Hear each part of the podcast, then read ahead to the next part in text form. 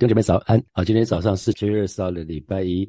上个礼拜六，呃，《使徒行传》的第十五章的第一节到第四节就讲到，呃，在第一次宣教跟第二次的宣教的当中，发生了一个插曲，就是有一群从耶路撒冷的犹太人的信徒，他们到了到了那个安提亚教会去，就跟使徒有一跟使徒保罗他们有一些意见不一样的地方，他们就认为外邦信徒也要也要守律法、行割礼啊，才可以得救。那所以后来。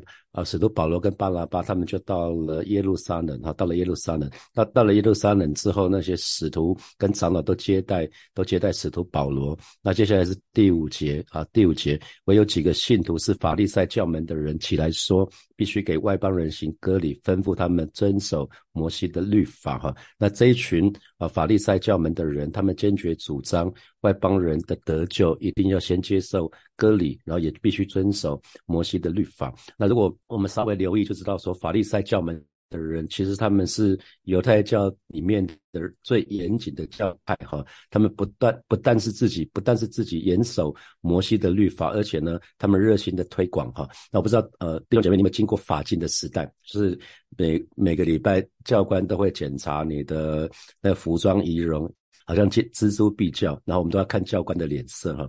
那可是发觉说每个教官不大一样哈，其实学校有好几个教官，每个教官的尺不大一样，有的比较严格，有的比较松哈。那其实其实蛮蛮蛮有意思。那法那如果你经过这个法禁时代，你就知道那个法利赛教门的哈，法利赛教派就是最严谨的教派。不但是自己严守律法，还会看别人是不是有遵行。他是纠察队长哈，还当当当起纠察队长来。所以耶稣在安息日的时候治病，结果这群法利赛的法利赛人呢，他们只注意到安息日不可以治病。完全没有去想这个神迹的背后代表什么意义，就很可惜哈。我第一次在美国开车的经历，我曾经分享过，就是在佛罗里达州的经历。结果有个老奶奶进来，一路跟踪我，跟踪我了将近十分钟哈。最后我终于停下来了，我就想说到底是谁啊？结果一个老奶奶下下车，然后我跟我另外一个同学同事在车上哈。我们我们那时候还想说哦还好不是一个壮丁，拿拿一把枪也没有拿枪也没有什么，他就我们就把车窗摇下来说怎么了吗？他。就是说，我看到你们在我们社区里面开车很危险。我说很危险，我们没有很危险，我们开得很慢啊。他说没有，你们在在社区的第一个 stop sign 那个停，我我我慢下来。他说你没有完完全全停车。他说你那个叫滑行哈，所以他就跟踪我，很怕我在他的社区里面造成任何的伤害。他不是说自己严守，也不要也要遵守法规，不然会造成危险。所以我们从这一在恩典时代的我们要很留意的哈，就是信主。之后，在成为基督徒之后，我们还是有可能会把从前信主以前那个老旧的观念跟做法带到教会里面来哈。比如说，以我自己为例，我三十六岁以前都在拜拜嘛哈。那我从来不没事去庙里面去保感情，去跟那些什么偶像啊、神明保感情，从来不会，因为我们根本没有感情可言。还有，我我曾经带过我们家小孩去，那当时他们还在国小的时候，他们就说：“爸爸以后可以。”不要去吗？有一些庙里面那个看起来脸孔有点可怕，他们觉得好可怕。我们干嘛去拜那些脸孔看起来很可怕、很可怕、令人恐惧，而且偶像都是高高在上嘛？哈，这是我女儿讲的。所以其实这个是还还在没有信主的时候。那如果如果你把拜拜的时候这个想法带到带到信仰的话，就就很妙了。因为请问有人在拜拜的时候是每天去庙里拜拜吗？不会哈，不会有，一定不会是定期去拜拜，不是吗？那。如果除非除非是拜家里的祖先啊，家里的祖先的初一十五你会定期去拜，那你想想看，你如果你你曾经拜拜的人哈，你是不是只有在需要的时候，比如说你在希望某件事情，那个你的神明为你成就的时候，比如说考试啊，想要找个对象啊，想要生小孩啊，只有这个时候才会去嘛。我想我当时是这样子啦，我绝对不会没事跑去跑去庙里面拜拜，说啊我好想你啊，我我我我来了。不会，从来没有。我我每次去一定是有事的，所以有一句话叫做“无事不登三宝殿”嘛，哈。如果你把过去的信仰带到这个教会来，你就会有这样的信仰啊。这个信仰就会很很可惜，我们无意中就把教会当做另外一座庙来拜拜。这个教会可能比较灵而已。那教会如果没有平安符，因为庙里面有很多平安符嘛，过年都会去拿个平安符。那教会没有平安符，那就带十字架吧。啊，那教会不能算命，那就找有预言恩赐的人嘛。所以这个是很可怕的事情，我们都要很留意哦。很多时候不知不觉把信主以前的那些那些习惯就带过来了。那平常不祷告，那就只有在需要的时候才祷告，而且认为呢，祷告只是我们对神说话，把自己想要的告诉神结束。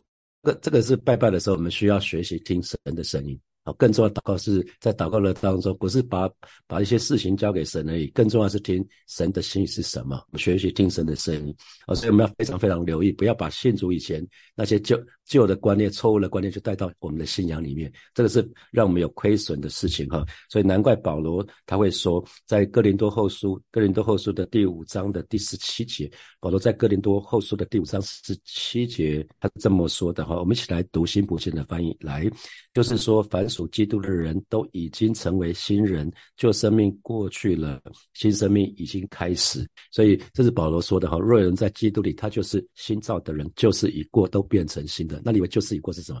过去信主以前那些错误的观念都让它过了吧，我们的思想观念都要被神更新的变化哈，所以我们一定要把我们的心智改换一新，不要固执从前的观念跟做法哈。这在以佛所书以佛所书的第四章的二十三节二十四节，并要让圣灵更新你们的想和心态，要披上你们的新性情，这性情是照着上帝的形象造的，有真正的公义。和圣洁哈，所以我们就可以越来越清楚。我原来信主，原来信主的时候，我们生命要有一些改变啊，这是非常非常重要的事情。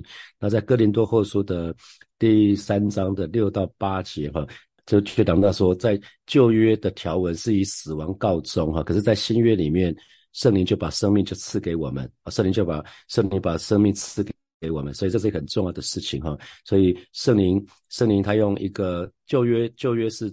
我们说字句叫人死，可是经历叫人活哈。那所以，我们我们要很留意。既然我们都活在新约时代的我们，我们我们信主之后，我们就要开始要把我们的心意让神圣灵更新的变化哈。我们继续来看第六节。那于是呢，因为看到有一群呃法利赛教门的人，他们起来起来很坚持坚决的主张这件事情。于是呢，使徒跟长老他们就聚会商议这件事情。所以第六节这边讲的是说。第六节跟第五节的那个背景是不一样的哈，就有一群人在保罗跟跟那个巴拿巴他们在讲他们的报告，报告说他们在外邦人做了什么事情的时候，那有一有一群法利赛教门就起来，有点像抗议，他们就坚决主张说，呃。有那个外邦信徒一定要一定要受割礼，然后一定要一定要严守律法，他们才能得救啊。那这个时候，他们就有一点在那个那个场合就已经终止了，停下来了。然后呃，使徒跟长老就有点可能是暂停之后，他们就去开会讨论这件事情啊。这里有解释讲的是这个部分，使徒和长老聚会商议这件事情啊。所以他们讨论什么呢？讨论说，他到底外邦信徒。是不是必须要行割礼啊，遵守摩西的律法才能得救？所以他们召另外召集了一次会议啊，那寻求希望在领袖当中寻求一致的看法还有对策哈。那在这这样的聚会的当中，其实他们也允许这些使徒长老他们都可以把自己的意意见表达出来。那我们看第七节，辩论已经多了，所以表示说他们他们这一群人已经讨论过一段时间，特别是新新普京的翻译是说什么？经过长时间辩论后。所以表示说，他们在这个会议当中，让每一个使徒、每一个长老都可以充分的发言。然后接下来彼得，可是因为这个很显然是这个发言很发散呐，他的想法莫衷一是啊。接下来使徒就站起来了，使徒彼得就起来说：“这位弟兄，你们知道神早已在你们中间拣选了我，叫外邦人从我口中得听福音之道，而且相信啊。”所以这个时候彼得就站起来了。那他开宗明义先讲到说。因为大家都知道彼得，彼得是使徒十二使徒之首嘛，那他也知道，那知道神在他们当中拣选了他哈，所以其实大家是很清楚知道，呃，彼得其实讲这句话的时候，他是代表十二使徒说话哦，因为他说你们知道神早已在你们中间拣选了我，是意思是指有一长一段很长的时间哈，所以这个是众所皆知的事情，就是。彼得是蒙主所拣选，特别托付他重任的哈啊，在马太福音的十六章的十八节十九节啊，马太福音的十六章十八节十九节，耶稣不是说了吗？我还告诉你，你是彼得，我要把我的教会建造在这磐石上，阴间的权柄不能胜过他哈。那约翰福音的二十一章的十五节到十七节，不是耶稣，耶稣三次问主，呃。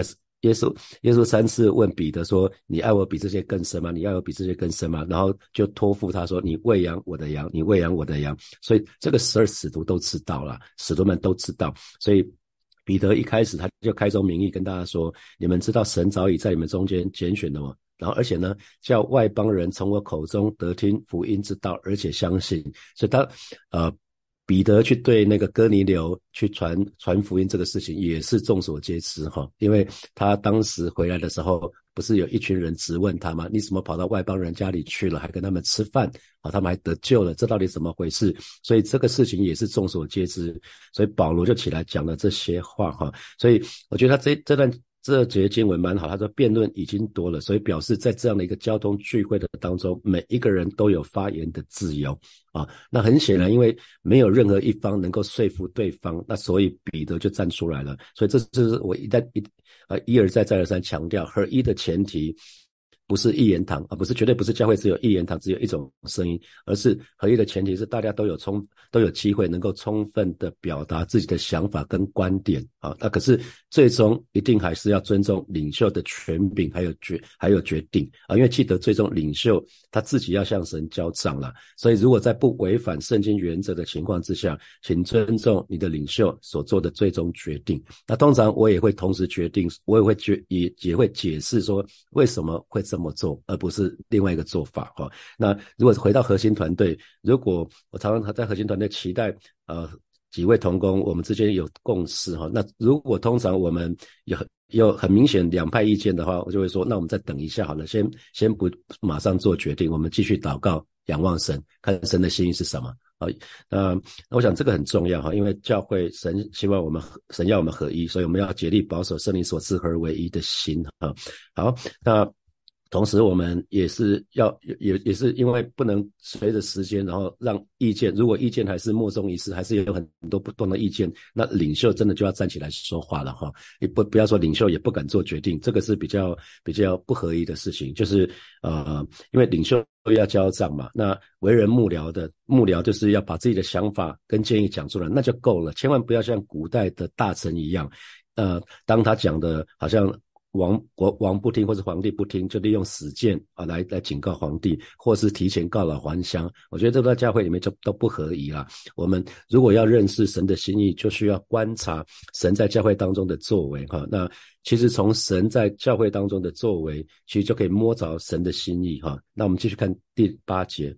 彼得说的话，哈，知道人心的神也为他们做了见证，赐圣灵给他们，正如给我们一样。这边讲的是很清楚，就是哥尼流那那一段，哈，就他说上帝洞察人心，他把圣灵赐给外族人，就是哥尼流的一家，就像当初赐给我们一样，就是五旬节圣灵降临的时候，所以这就证明呢，神也同样的接纳。外邦信徒啊，他讲的是这个啊，这边他用透过一个很明确的例子，让大家都很清楚知道啊，上帝洞察人心，上帝是知道人心的神，所以弟兄姐妹，你的内心、你的动机、你的痛苦、你的挣扎，记得神都知道哈，神都知道，所以不管我们此刻的情况怎么样，神也都。接纳我们啊，这是啊保罗要彼得这边要强调的话，彼得这边强调的事情。好，接下来第九节，又借着信洁净了他们的心，并不分他们。我们。因为受洗的时候，我们说受洗的时候，受圣灵的洗的时候，其实就表示神已经接纳了这些外邦信徒嘛，所以就没有分他们我们哈，没其实没有做任何的区别，因为他们的信息同同样信的基督嘛，所以他们也进了神的家，那神也接近了他们的心哈，这是啊彼得在说的这个部分，所以意思是说外邦外邦信徒既然因着信已经蒙神洁净了，所以呢。再也不需要隔离了，这是彼得想要表达的，所以，所以不需要再做，不需要这这样子的一有一种仪式或者是什么，所以啊，保罗才会在他的书信里面讲到说，割礼只是外面的记号，那真正重要的是心里受割礼哈，这才是真的割礼。那是不是愿意顺服圣灵，这才至关重要。重点不是外在的，基督徒最重要是内心是不是有顺服圣灵，这是真正的割礼啊。所以神的儿女，我们今天不需要受外。外身体的隔离，可是我们需要在里面有有一个内心的隔离，是顺服神、顺服圣灵，这才至关重要。这是我们信仰里面最最重要的事情。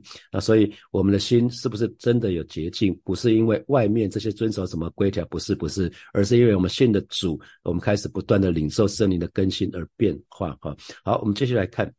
接下来看第十节，那彼得就继续说了：现在为什么试探神，要把我们祖宗和我们所不能负的恶放在门徒的景象呢？那新普京的翻译讲的更直白哦，很讲的很直接哈。既然如此，你们为什么要挑战上帝哈？所以彼得彼得就把这一群法利赛教门的人呢，他们说要守律法，要受割礼，他们认为。彼得直接说这件事情是挑战神哦，这件事情是试探神哦，这是神不喜悦的事情，因为他们在做一件事情，就是把祖宗，呃，就是犹太人的祖宗跟他们所不能负的恶放在别人的景象。我上次在祷告会的时候提到过了哈，这是八祸的其中一祸。那那些外邦信徒要进入神的国，可是却有一群人拦阻在他们前面，让他们不能进神的国，这是一个对神来讲是一个很大的恶。啊就是让会会让别人不能信主的这个事情了，会这个是一个很大的重担哈，所以这边这边我们一定要非常留意，试探神挑战挑战神其实是同一件事情，就是因为人因为以神有一个既定的救赎计划了，可是竟然有一群人想要在神预定的救赎计计划之外，再加上一些道理、一些教训，那这个是会让人跌倒的，这就是所谓的试探神，所谓的挑战神。那因为摩西律法是。所以以色列人、犹太人，他们不能负的恶，不管是过去跟今天都一样啊。那那这个这个是一个很可惜的，因为没有人可以遵守所有的律法，所以这边才会说所不能负的恶嘛。因为只要你违背了一条律法，就是违背律法啊。不管你是你你你是有几条没有守，基本上就是没有守律法啊。那第第十一节是最后结结论哦。彼得最讲一个结论就是我们得救。乃是因主耶稣的恩和他们一样，这是我们所信的啊！这是彼得讲话的结论。他说：“我们相信，我们所有人都同样不配。”这个新平行新普的翻译，我觉得彼得讲的非常非常的好。他以十二使徒之首，他下了一个结论，就是说我们非常我们非常相信，我们所有人都同样不配，不是只有。不是不是外邦人不配，以色列犹太人也不配。不要以为你的血统是很纯正的，没有这件事情。我们都同样需要主耶稣的恩典，我们都要靠主耶稣的恩典得救。所以今天的整个的题目才叫全是恩典。我们所以能够得救，全是恩典，没有因为谁。谁比谁好啊？不不是人种，不是性别，什么什么都不是，就是全都是靠主耶稣的恩典，全都是靠主耶稣的保险。这个部分，我觉得他把我们的教义讲得非常非常的清楚哈，这是一个非常美的事情。所以我们不断在讲那个以佛所书的二章的八节九节，这这是背经的经文。我们得救是本乎恩，也因着信啊，这并不是出于自己，乃是神所赐的，也不是出于行为，免得有人自夸啊。因为犹太人一直以他们受割礼自夸。割礼是一个外在的外在的基要，表示他们属神，那神的儿女，结结果他们竟然以此自夸。所以今天神的儿女，如果我们一直以神的儿女这个身份自夸，也不要这样做哈，因为我们应该是要把恩典白白得来的，我们也没做什么，没什么好自夸的。我们应该是把这个恩典更多的给出去，让更多人信主。我们要更明白神的心意是什么。所以基督徒并没有比非基督徒更圣洁更好啊，没有这件事情。所以如果我们以自己那个。以以我们自己那个身份来来自己开心的话，自嗨的话，其实跟当时犹太人以他们受割礼，犹太信徒他们信的主，他们还是以他们受割礼为荣为傲啊，这是一个同样的意思哈。所以我们要很留意，因为律法从来不能救任何人，律法的功用在于让人知罪哈，不是称人为义啊，让让我们可以称义。所以律人只能我们只能借着律法来认识罪，所以并不能借着律法来远离罪而得到救恩。啊，其实，呃，我觉得彼得也好，保罗也好，都都把这个讲得非常非常的清楚哈。所以，一个基督徒，我们如果能够做一些事情的话，可以做一些服饰，所以可以帮别人做一些任何的事情，都是因为我们得着了救恩哈。这这这个，我们的行为绝对不是我们得救的条件，或者是为了得救然后才做一些事情，这个都没有办法。我们都不是靠着行为得救。所以，如果我们再回到当时的氛围，其实那我我们就要给那些当时的犹太人来来给他们一点恩典哈。因为对犹太人来讲的话，基督教其实就是旧的制度的完成嘛，啊，那所以对犹太人的心理态度，当然跟这一群外邦信徒，不管是安提那个呃比比西里的安提啊，或者以哥念路斯德啊，那个地区的新的信徒，他们的心态是完全不一样的。因为犹太人犹太信徒他们是带着过去的包袱，那这也不是完全没有好处啊，因为他们对耶和华神独一的神的观念是正确的。这是这是完全没有错的。那对对犹太人来讲，他们相信耶稣，其实就是知道说耶稣就是他们所期待的弥赛亚，所以并不是要去摧毁他们祖宗带下来那个信仰，就是犹太教，而是去完成这个信仰。可是呢，基督教的信仰已经超越这个发展，已经超越犹太教的信仰了，因为基督教讲的是恩典，不是律法。很重要是恩典，不是律法。那他们在这一点还卡关啊，所以我们要给他们一点恩典。就是为什么会他们会卡在这里啊？因为他们活活在律法的时代很久很久很久。已经超过几千年了嘛，一千多年，摩西颁布律法至少是一千五百年前啊，所以这个部分你要知道，律法已经深深的刻在他们心里头，这一群犹太人心里头，所以他们从律法时代要到恩典时代，他们心里面有一些障碍啊，所以是就是神就透过一些事情让他们可以跨越过去，所以啊，保罗在在成为外邦人的使徒，他去做这做带这些外邦信徒信主，然后让他跟犹太的信徒有些。些冲冲突，从透过这个冲突，然后开始他们冲冲到一些冲撞之后，那保罗就把那个神学就发展出来了。所以，我们今天的信徒就有福了哈，我们就不用守律法，也不用也不用人这边辩论说我们是不是怎么了，我们是不是怎么样？你说啊，我就是这样子啊，我就是不好，所以我才需要耶稣啊啊，所以我没有办法守所有的律法啊，因为我本来就是罪人啊。我们就现在就可以很清楚，所以我才需要耶稣啊。那当时的人时时空背景不大一样哈，所以今天我们是很蒙福的。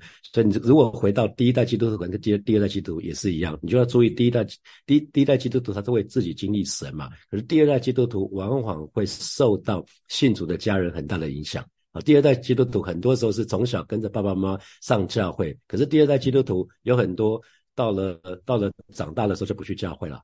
因为他们没有真的认识神，他们只是跟着爸爸妈妈去教会啊，这个这个就很可惜。所以，因为我们每一个人都要。单独的跟主建立关系，哈，都要单独的跟主建立关系。像律法的守律法那个时代的，基本上儿子小孩子一定跟着爸爸妈妈一起守律法，啊，就是单独只是守律法。那他们会一直严守律法，一一代一代下去。可是基督徒很不一样，每一代基督徒都要直接的去经历神，那不然的话，我们其实都没有真的认识神啊，这是我们要很留意的事情。我们接下来有一些时间来默想一下，从今天的经文衍生出来的题目。好，我们说法利赛教派，法利赛教派是最严谨的教派哈，他不只是自己严守律法，还会去看其他人是不是会遵行，就像纠察队长一样。那请问你会不会也这样子啊？你常常自己读了圣经就会问说，哎，其他人读了没有啊？你自己做了一些事情就会希望其他人做了没有啊？那因为每个人情况不一样。你可能时间比较多，有些人可能他他真的没有很多时间可以分出来啊。你能做的不代表别人一定要照照照着这样做啊。所以我们特别我们在恩典时代，所以呃，我们尽量不要这样子哈，就是不要把自己做的就期待别人也这么做，因为无意中我们就把一个恶加在别人的身上了。因为每个人的情况真的不一样。第二题，请问你是不是曾经不自觉的，或者是？呃，无意中就把教会当做另外一座庙来拜呢。我刚刚讲到说，我刚刚信主的时候，其实我就是这样子。我没事不会去祷告啦，我没事怎么会去祷告？我就是等有需要才祷告。好，因为把拜拜的时候的习惯统统带到那边去了。那你呢？你会不会也是这样子？好，第三题，啊，合一的前提啊是大家都能够有机会先充分表达自己的想法跟观点啊，那而不是一言堂只有一种声音。可是最后呢，最后一定还是要尊重领袖的权柄跟决定。那这给你什么提醒？啊，第四题，彼得说：“我们相信，我们所有人都同样不配，哦，都同样的要靠主耶稣的恩典得救。那这给你什么提醒？”好，最后一题是给第二代还有第二代以上的基督徒。那请问你是第几代的基督徒？那想想看，你的、你的、你的家人给你什么样，在信仰上给你什么样的帮助？像我们知道提摩太，他的他的外婆跟他的母亲就给他很大的、很大的在在信仰上面啊，这就是建造他。那你呢？如果你如果你是第二代以上的基督徒，想想想看哪个家人在信仰上带给你什么样的影响？好，弟兄姐妹要一起来祷告哈。首先，我们就是为火把教会来向神祷告，让火把教会是一个合一的教会。弟兄姐妹都愿意把自己的真正的想法讲出来，可是也愿意尊重领袖的权柄，还有最后的决定。我们就去开口为教会一起来祷告。是吧？谢谢再次恭敬的把火把教会交在耶稣的手里，祝你亲自来保守恩待火把教会。你是你是教会的头，教会是你的身体。当我们当每一位神的儿女，我们在这个地方彼此互为肢体，我们让每一位神的儿女，我们都愿意把自己的想法可以表达出来，但是也愿意尊重领袖，他有权柄，还有他最后的决定。带领这个教会是一个合你心意的教会，谢谢主，谢谢主，赞美你。我们继续来祷告，让我们可以更多的正确的认识神，以至于我们可以完全依靠神的恩典。我们不是想要靠自己做什么，而是我们常常去依靠神的恩典，因为一切都是神的恩典。我们就去开口来祷告。主啊，谢谢你今天早晨，我们再次来到你面前，向你来祷告，让带领每一位神的儿女，我们都可以正确的认识神，我们去经历你不同的属性。